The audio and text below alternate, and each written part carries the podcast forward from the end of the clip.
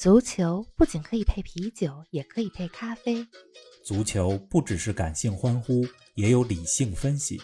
足球不只有皇马、巴萨、梅西、C 罗，也有不为人知但值得歌颂的球队和球员。足球不只是九十分钟的体育比赛，可以贯通世间万象，纵横五洲四海。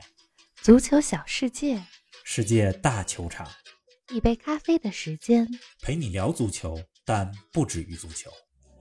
欧冠淘汰赛激战正酣，十六强战首回合八场比赛全部战罢，姆巴佩、哈兰德抢尽了风头，梅西、C 罗的球队又纷纷输球。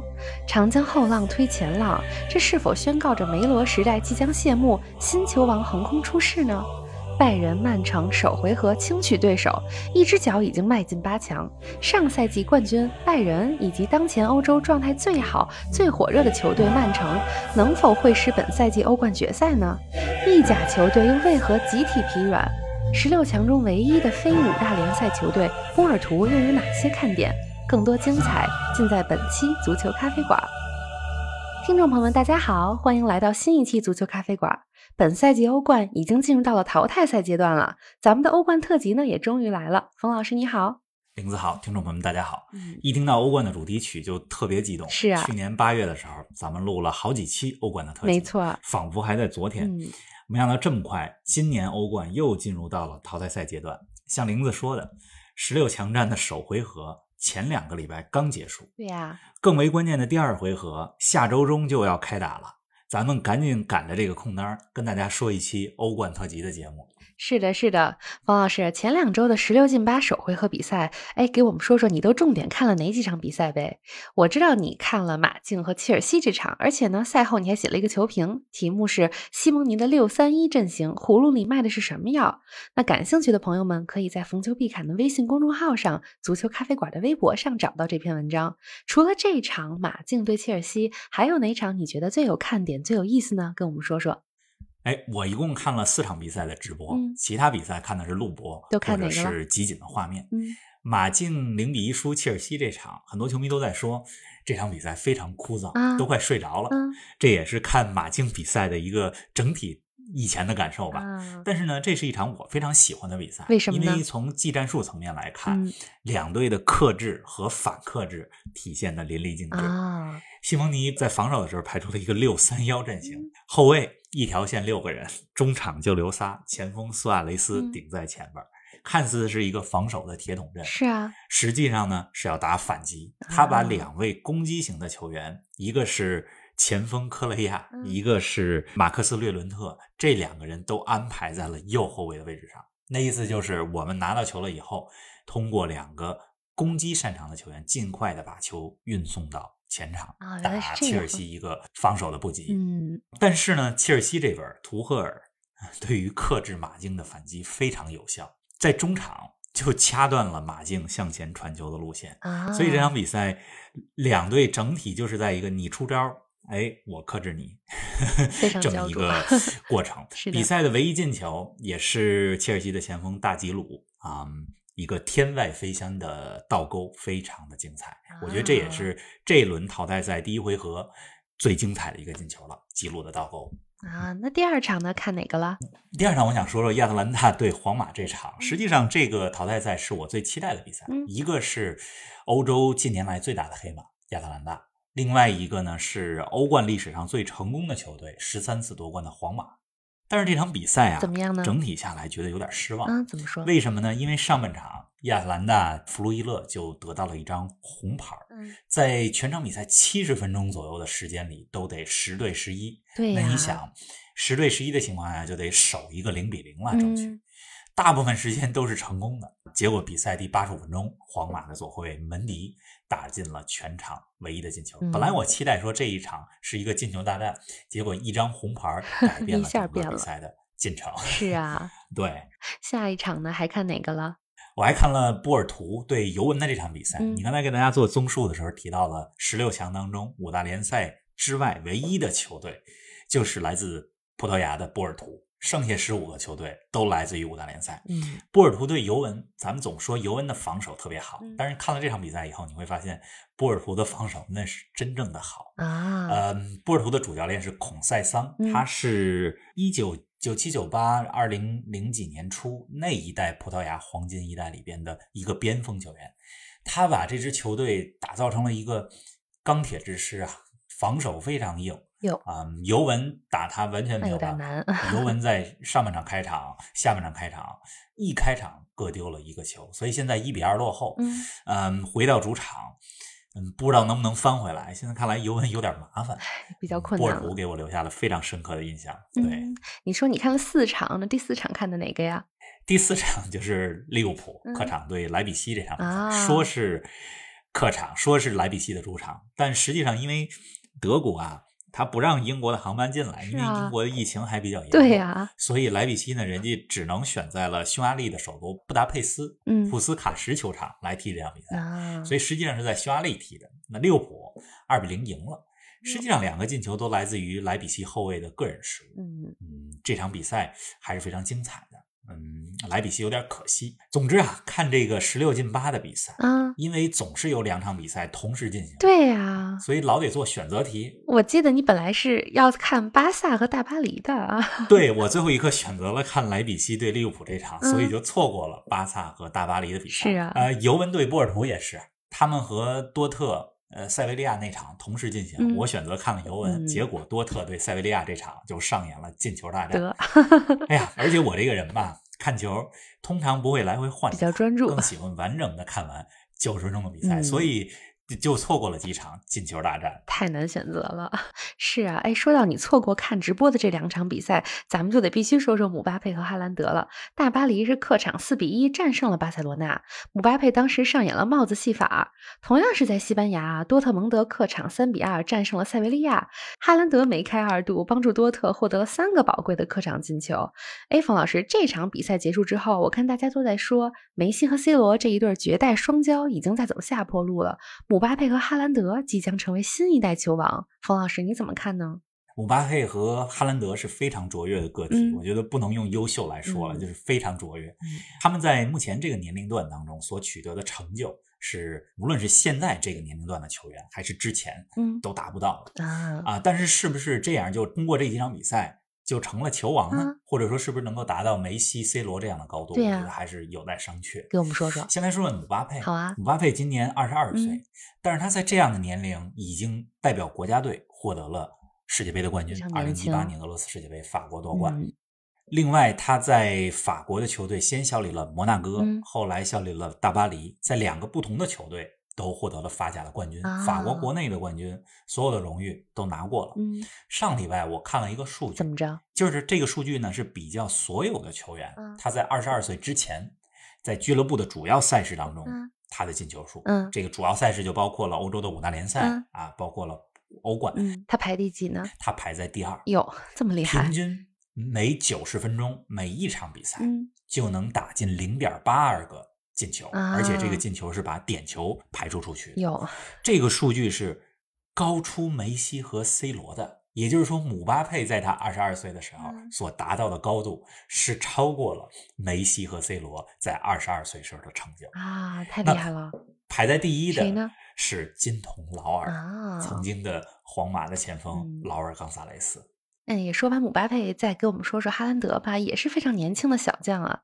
哈兰德今年二十岁，哈兰德不像姆巴佩，嗯。他没有嗯在俱乐部啊或者国家队的生涯获得过什么特别重要的冠军。是的，但是呢，这个挪威锋霸他是目前欧洲赛场啊进球效率最高的球队。啊，上个赛季是在奥地利的球队萨尔茨堡红牛，嗯。之后转回到了多特蒙德。嗯，他在这两支球队一共踢了十三场欧冠的比赛，嗯。打进了十八个进球，场均欧冠进球数超过了一个，而且他所对阵的所有球队在欧冠当中的球队都被他攻破过球门。哇塞，非常厉害，所以前途无量啊。这两个人，姆巴佩二十二，嗯哈兰德二十，真的是非常强劲的后浪。对呀、那你刚才讲到了说，这意不意味着梅罗时代结束了，新的球王就横空出世了？啊我实际上一直非常谨慎嗯用球王这个概念，毕竟太大了足球它是个集体运 动，是的，而且我们通常意义上说的球王，基本上说的都是前锋是的或者中场球员，很少有人说后卫、守门员这些位置的球员是球王。确实是你。就连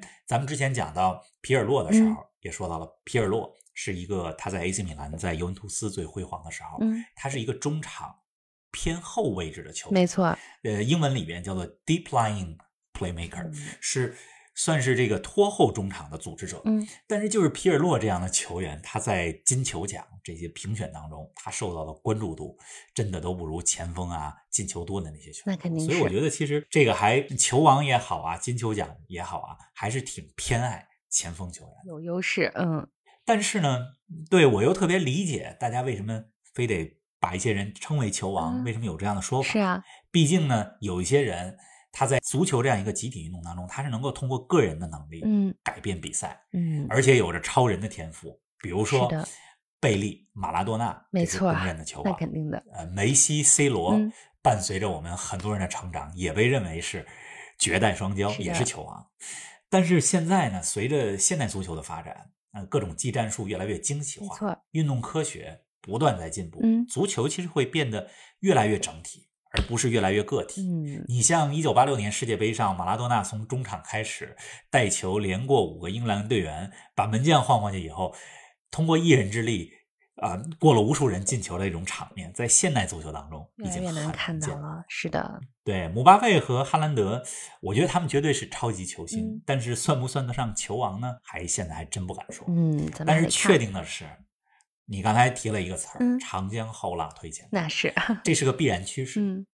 你看，巴塞罗那和大巴黎的欧冠首回合结束之后，嗯。在国内外媒体上，大家第一个放出来的照片就是巴塞罗那的后卫皮克试图拉姆巴佩，已经拉不住，姆巴佩一个人往前冲的那个画，嗯。有的时候一张图片胜过一千个文字，对吧？就这张图片就说明了嗯新一代的后浪已经起来了，没错姆巴佩势不可挡。嗯其实早在二零一八年世界杯上就有一张媒体记者拍下来图片，嗯是法国队和阿根廷的那场比赛，姆巴佩一个人撕破了阿根廷的整个的防线，旁边三个阿根廷的队员跟不上，就包括了咱们之前说过的阿根廷的小马哥马斯切拉诺，嗯，都拉不住姆巴佩这样的画面。有的时候镜头真的是记录下了一些经典的瞬间啊。说到球王，最近出了一个贝利的纪录片，啊很多球迷们都在说说马拉多纳是球王。我们虽然没有跟他生活在同样一个时代，但是至少通过电视画面看到过马拉多纳的很多经典的进球。是的，但是贝利呢，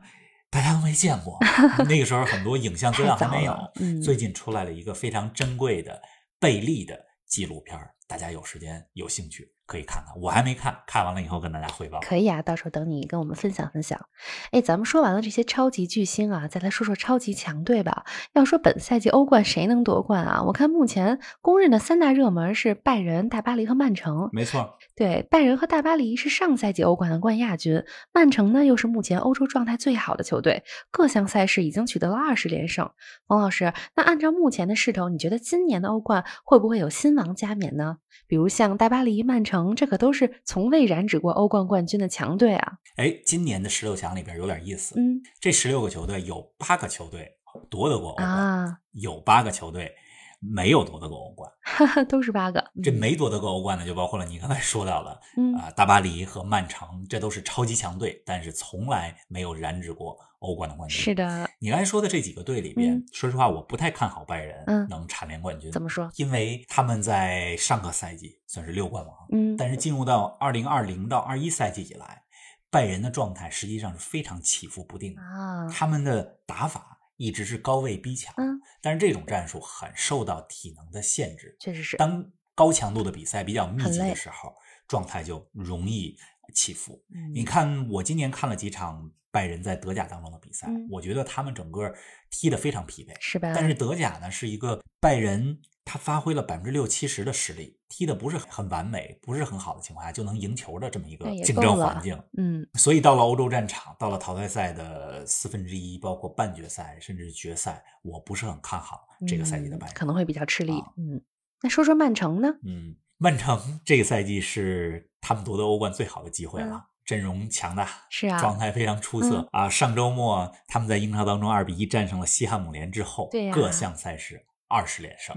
我本来上周末还说看看西汉姆联和曼城的这场比赛，我说西汉姆联现在也是在英超排前四，是啊，能不能逼平曼城，阻挡一下曼城前进的脚步？对，结果曼城状态没那么好的情况下，还是二比一赢了，二十连胜，势不可挡。对呀，所以我还挺看好曼城的，主要是因为嗯，欧冠其实最关键的时刻是进入到四月以后的。四分之一决赛、半决赛是的啊，这个阶段的比赛，到了四月的时候，曼城估计英超冠军已经基本可以确定拿到手了。他们现在在积分榜上领先十二分，到了四月很有可能基本锁定冠军了。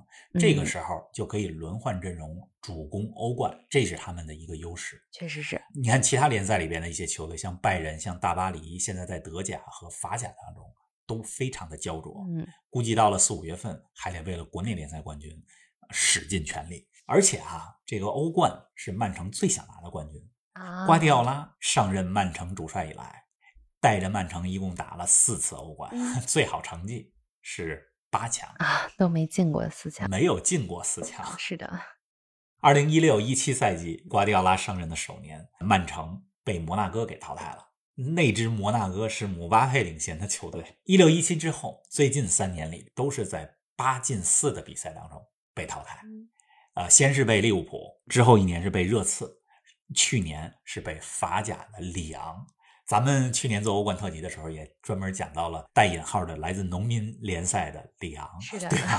里昂这支球队呢，实际上就防守非常硬。但实际上实力没有那么强，没法跟曼城掰手腕。但是去年这场比赛，瓜迪奥拉脑子太好使了，有时候容易想的太多，聪明反被聪明，确实是曼城被里昂给淘汰了。对，再说说还有哪个大巴黎？对，刚才你提到了大巴黎，上赛季欧冠进到了决赛。呃，咱们之前节目多次讲到了，去年欧冠当中他们赢亚特兰大那场比赛，嗯，这对大巴黎来讲是脱胎换骨的。让他们真正成为了一个有心理素质过硬啊、有凝聚力的这样一个球队。大巴黎有姆巴佩、内马尔这两位超级巨星，但是呢，这个赛季换了主教练，图赫尔从大巴黎去了切尔西，波切蒂诺圣诞节之后接手这支球队，现在还是处在打磨这支球队战术的过程里。是的，所以我不太看好大巴黎这个赛季能欧冠当中走到决赛。嗯，刚才咱们讲了三个队啊，拜仁、曼城、大巴黎。但是我想跟听众朋友说的是，还有另外一些欧冠当中的传统豪强，嗯，比如利物浦、尤文、皇马这三支球队不可小觑。那是，尤其是利物浦和皇马，这可都是在欧冠当中有基因的球队。没错啊，而且这刚十六强赛之后还有好几轮，很难说。抽签儿也很重要，抽签儿在里边扮演一个很重要的角色。你抽到什么样的队，你的签儿是好还是呃困难？呃，这都是。很重要的因素。对呀，哎，说到抽签的话，如果刚才说的这几支强队都进入到了八强，那你最期待哪两支球队在最后的淘汰赛里能相遇呢？今年欧冠，我最期待的是曼城和拜仁能来一场对决啊，看看曼城和拜仁是不是能最后会师决赛，是啊，或者说在四分之一决赛、半决赛里边提前相遇，因为他们是目前欧洲最强的两个队。嗯，而且曼城打拜仁，瓜迪奥拉面对自己曾经执教过的拜仁。一定很有看点。是的，您正在收听的是足球咖啡馆，一杯咖啡的时间陪你聊足球，但不止于足球。欢迎在各大音频平台关注我们的节目，同时欢迎关注冯老师的足球评论公众号“冯球必侃”，让我们一起聊球、砍球、追球。